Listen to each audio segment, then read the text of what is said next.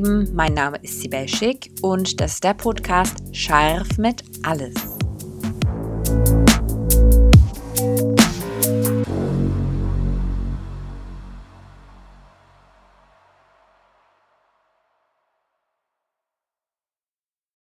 Nach einer Pause komme ich wieder zurück mit der siebten Folge und das ist bisher die erste Folge, die ich ungeskriptet aufnehmen werde, also, also frei labern werde sozusagen.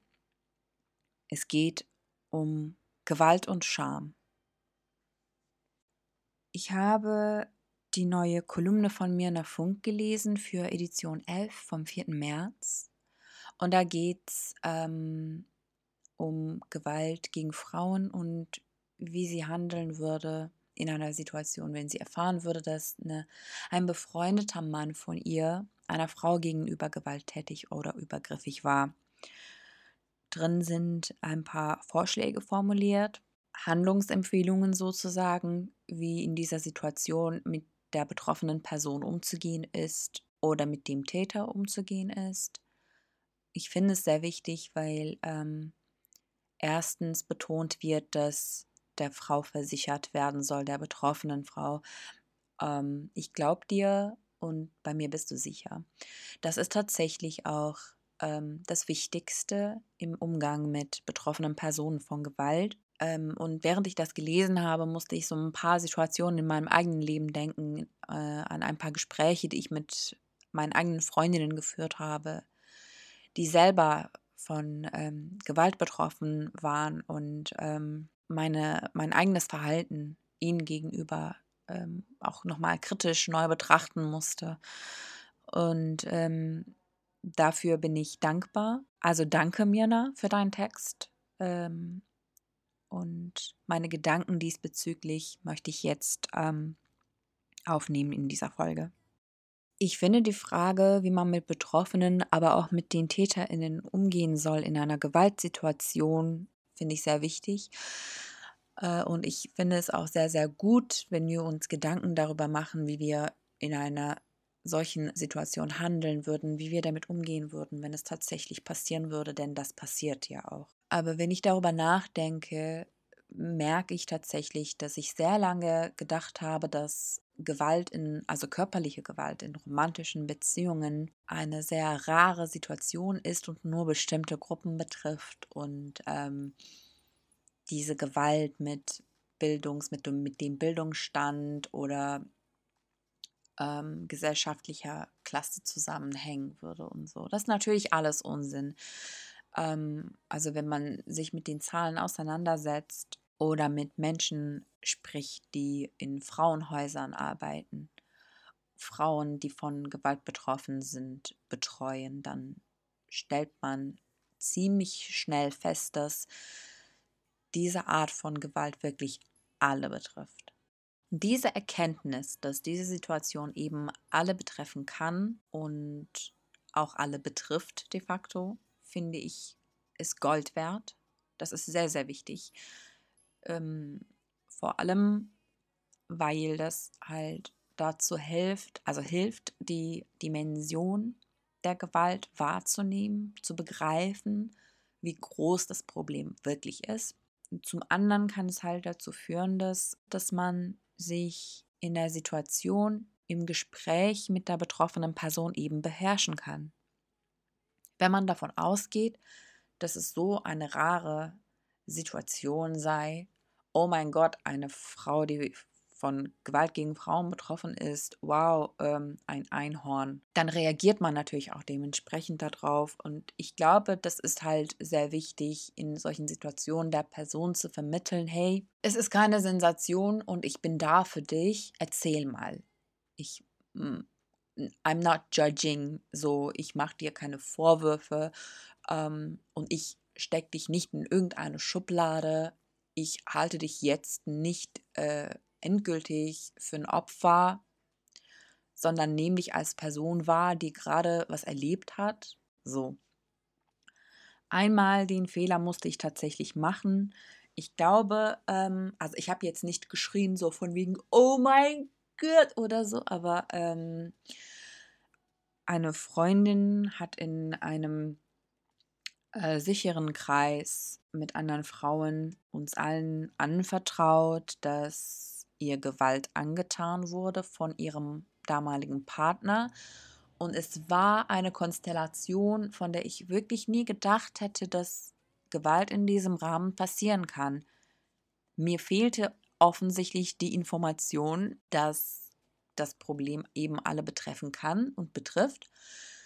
Und in meiner kleinen, begrenzten menschlichen Wahrnehmung habe ich gedacht, dass Menschen, die in bestimmten Sachen sehr weit sind und ähm, sich mit dieser Welt auseinandersetzen aus einer kritischen Perspektive, dass dieses Problem sie nicht betreffen würde und als mir anvertraut hat, habe ich, glaube ich, also ich weiß nicht so genau, aber ich, ich kenne ja mein eigenes Gesicht so ein bisschen und ähm, ich glaube, ich habe mit den Augenbrauen so nach oben gezirkt, so ein bisschen und sie nach oben gestreckt und mit großen Augen dann halt gesagt, oh mein Gott, das kann doch nicht wahr sein, dass das passiert ist. Und ich glaube, dieses, kann man das Sensationalisierung nennen? ich habe auf jeden Fall eine Sensation aus dieser Situation gemacht. So, und das war sehr unangenehm für sie, glaube ich. Ähm, anstatt schweigen und sie ausreden zu lassen. Nach meiner Reaktion hat sie dann gesagt, hey, ähm, das ist völlig normal, dass er das gemacht hat, weil ich sehr laut geschrien habe. Ich muss sagen, ähm, ich hatte diese Erfahrung vergessen, ich hatte schon mehrere Freundinnen, die tatsächlich betroffen sind von körperlicher Gewalt vor allem. Von psychischer Gewalt sind, glaube ich, weitaus mehr Personen betroffen als ähm, von körperlicher. Die Hemmschwelle und auch die Sichtbarkeit des Problems äh, anders sind, auch die Probleme anders bewertet werden. Ähm, aber von körperlicher Gewalt sind jedenfalls mehrere Frauen betroffen, die ich kenne und ich habe das immer so einfach weggedrängt in meinem Kopf, vor allem meinen eigenen Umgang damit. Und vielleicht hat das auch eine Rolle dabei gespielt, dass ich nicht in der Lage war, diesen Menschen zu helfen. Ähm, und eigentlich irgendwo weiß, dass ich total schlecht mit der Situation umgegangen bin. Erstens diese Freundin, die uns das in der Runde anvertraut hat und äh, der ich mit diesen großen Augen und äh, oh mein Gott, wie kann, wie kann sowas nun sein, oh mon Dieu, reagiert habe. Also ähm, das war falsch von mir. Ich hätte vielleicht sagen sollen, hey, brauchst du was, kann ich was für dich tun, anstatt der zu sagen, dir ist aber klar, wie krass das ist, was du, was du da gerade erfahren hast, oder?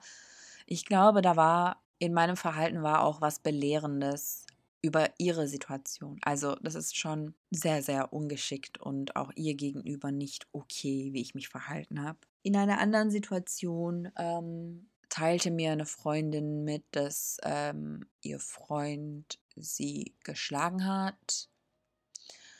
Und ihr Freund ist halt ein ähm, Mann gewesen, der länger in dem Freundeskreis mit dabei ist als die Frau den ich tatsächlich länger kenne als sie. Und äh, meine erste Frage war, wie gehen denn die anderen damit um? Ich war inzwischen schon weggezogen aus dem Bundesland, aus der Stadt, in der das passiert ist. Und habe das Ganze auch erst erfahren äh, im, in einem Telefongespräch, nachdem das Ganze vorbei war, sozusagen, die Beziehung war zu Ende. Und ähm, ich war nicht dabei. Als sie mir das erzählt hat, wollte ich wissen, wie die anderen damit umgehen. Ähm, ob sich der Mann genauso frei wie früher und genauso selbstverständlich wie früher in unserem Freundeskreis bewegt oder ob es Menschen gibt, die das Ganze auch ähm, problematisieren und ähm, vermitteln, dass das nicht geht, dass das nicht in Ordnung ist. So. Und ähm, sie hat mir dann gesagt, dass sie das niemandem erzählt hat. Und ich habe ihr dann empfohlen, hey, du, lass uns das einfach öffentlich machen, lass uns das öffentlich problematisieren und dafür sorgen, dass er gecancelt wird, dass er halt nicht mehr in diesem Kreis ist und dass er Konsequenzen tragen muss, weil wenn niemand weiß, dann macht niemand was und der kann einfach immer noch als der coole Typ sozusagen durch die Gegend laufen und ähm, von sich einfach ein falsches Bild vermitteln. Und äh, das wollte sie nicht. ich erzähle das jetzt inzwischen, also natürlich halt anonym, aber auch, ähm, weil es jetzt einige Jahre her ist. Meine Freundin wollte diese Erfahrung nicht öffentlich machen. Nicht mal in dem eigenen Freundeskreis. Sie wollte nicht als Opfer gelten. Das war ihre eigene, Bef ähm, ihre eigene Begründung. Das erfinde ich jetzt nicht. Das hat sie mir auch so gesagt. Und ich kann es auch voll verstehen. Aber heute denke ich vielleicht, wenn ich anders an die Sache herangegangen wäre, wäre das vielleicht anders. Wenn ich sie zuerst gefragt hätte, was möchtest du, dass passiert? Was kann ich für dich machen? Wie kann ich mich jetzt verhalten, dass es dir gut geht? Ich war fixiert auf meinen Aktivismus, aber gegenüber war eine Person, die einfach eine Freundin wollte und keine feministische Aktivistin. Und ich glaube, mein Fehler war eben, das Menschliche zwischen uns so auf diese Art zu vernachlässigen. Ich glaube tatsächlich, ich habe das ein bisschen vernachlässigt. Ich hätte sie fragen müssen, was sie braucht, anstatt sie darüber zu belehren, wie sie sich zu verhalten hat und dass, äh, dass das das einzig Richtige in dieser Welt sei, dass äh, wir mit dieser Erfahrung ähm, zu dem Freundeskreis gehen und verlangen, dass der Typ auch gecancelt wird. Vor allem habe ich, ich habe auch keinen Schritt weiter gedacht. Ich habe zum Beispiel nicht gedacht, was passiert wäre, wenn wir das öffentlich machen, alle Bescheid wissen und dem Typen trotzdem nichts passiert und er in der nächsten Kneipenrunde trotzdem mit dabei ist. Was das mit meiner Freundin gemacht hätte, daran habe ich auch nicht gedacht.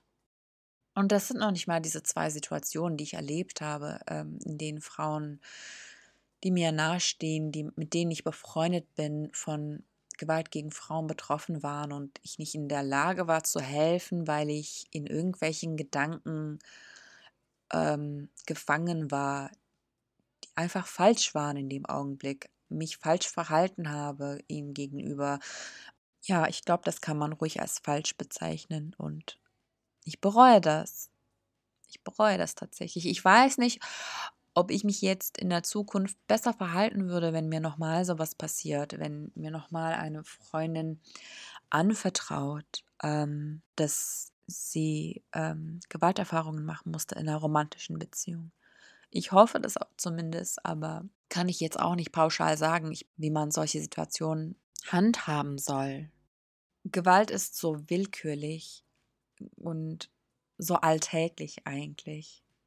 Und wir denken immer, Gewalt ist so wie in diesen furchtbaren Filmen, die wir konsumieren. Und das ist etwas, was nichts mit dem Alltag zu tun hat. Es ist sauber getrennt und losgelöst und passiert woanders, in einem anderen Raum, in einem anderen Zusammenhang, in einer anderen Zeit. Das ist aber nicht wahr. Gewalt passiert einfach durchgehend die ganze Zeit. Und ich glaube, dass diese Einordnung von psychischer oder verbaler Gewalt so weit weg von körperlicher Gewalt. Das ist, das ist auch, was mit uns macht. Diese Hierarchisierung zwar notwendig ist bis zu einem gewissen Punkt, weil wir nicht äh, einen abwertenden Kommentar nicht mit ähm, nicht damit gleichsetzen können, eine Person spitalreif zu schlagen. Natürlich nicht. Andererseits haben wir auch keine Messsysteme, mit dem wir herausfinden können, welche Art Erfahrungen welche Personen inwiefern betroffen machen und inwiefern traumatisieren. Alle reagieren anders auf unterschiedliche Situationen und alle empfinden das alles auch unterschiedlich. Also die persönlichen Erfahrungen, die eigenen Biografien spielen da so eine große Rolle, dass man nicht pauschal sagen kann, dass diese Art Erfahrung die und die Folgen hat. Das kann man nicht sagen. Deshalb kann man auch nicht davon ausgehen, dass diese Erfahrung immer pauschal schlimmer ist als die andere. Genauso wichtig aber zu sagen, hey, auch das ist Gewalt. Wichtig ist, glaube ich, dass wir diesen Gedanken erstmal in die Tonne klopfen, dass Gewalt ein Spektakel sein muss dass Gewalt so eine besondere Situation ist. Wir müssen erstmal akzeptieren, dass Gewalt eben ständig passiert, dass das auch unseren Freundinnen passiert. Vielleicht können wir uns Gedanken darüber machen, wie wir dann damit umgehen würden, wenn das passiert. So wie es mir der Funk auch in der Kolumne vorschlägt, ist das Allerwichtigste erstmal der Person zu vermitteln, hey, ähm, ich glaube dir und bei mir bist du sicher. Ich glaube, wenn es um Gewalt geht, ist es halt oft so, dass betroffene Personen halt aus Scham nicht darüber reden können. Und es ist halt wichtig, dass wir das brechen. Eine Freundin hat mir mal gesagt, die Scham ist nur so lange da, bis du sie ausgesprochen hast. Danach ist sie weg. Und ich weiß nicht, ob das jetzt plötzlich für alle total leicht macht, über Situationen zu reden, die für, die für sie halt total unangenehm sind. Oder mit Scham eben äh, verbunden sind. Und das Stigma von Opfer spielt da auch eine sehr wichtige Rolle. Und dabei meine ich noch nicht mal diese abwertenden Kommentare auf Social Media, sondern auch insgesamt, was wir unter dem Begriff Opfer verstehen, wie wir das definieren und was wir von Menschen halten, die zum Opfer gemacht werden. Das spielt, glaube ich, auch eine sehr entscheidende Rolle dabei, ob Menschen sich dafür entscheiden, mit ihren Erfahrungen ähm, an die Öffentlichkeit zu gehen. Und mit Öffentlichkeit meine ich natürlich auch den privaten Kreis, jetzt nicht unbedingt einen Leitartikel bei der Bild veröffentlichen zu wollen, sondern einfach im Freundeskreis bestimmte Erfahrungen öffentlich zu machen, damit alle wissen, was da gerade passiert. Dass ähm, eine Erfahrung eine Person nicht für immer zum Opfer machen muss, dass dieser Begriff Opfer diese Person für immer definieren muss, dass das eben nicht so ist und auch nicht so sein muss, aber unter Umständen auch sein kann und das dann auch okay ist, dass man gewisse Erfahrungen eben nicht überwinden kann und dass man nicht immer so stark sein muss, das zu können. Das müssen wir, glaube ich, erstmal verstehen und vielleicht auch mal laut aussprechen. Es steht allen zu, nicht ständig äh, diese super Person zu sein, die immer, die immer unzerbrechlich ist. Das heißt, wir müssen einsehen, dass Menschen sich auch als Opfer sehen und wahrnehmen können und dass ihnen das auch zusteht. Wir dürfen ja auch Niederlagen erleiden. Wir dürfen verlieren. Wir dürfen müde werden. Wir dürfen uns Pausen und Auszeiten gönnen. Und ähm, ich glaube auch genauso, genauso wichtig wie zu sagen, hey, du musst jetzt nicht unbedingt ein Opfer sein, kann man auch sagen oder muss man auch sagen können, du wurdest zum Opfer gemacht in dieser bestimmten Situation und das steht dir zu. Und egal wie es ausgeht und was du entscheidest, ich bin da für dich.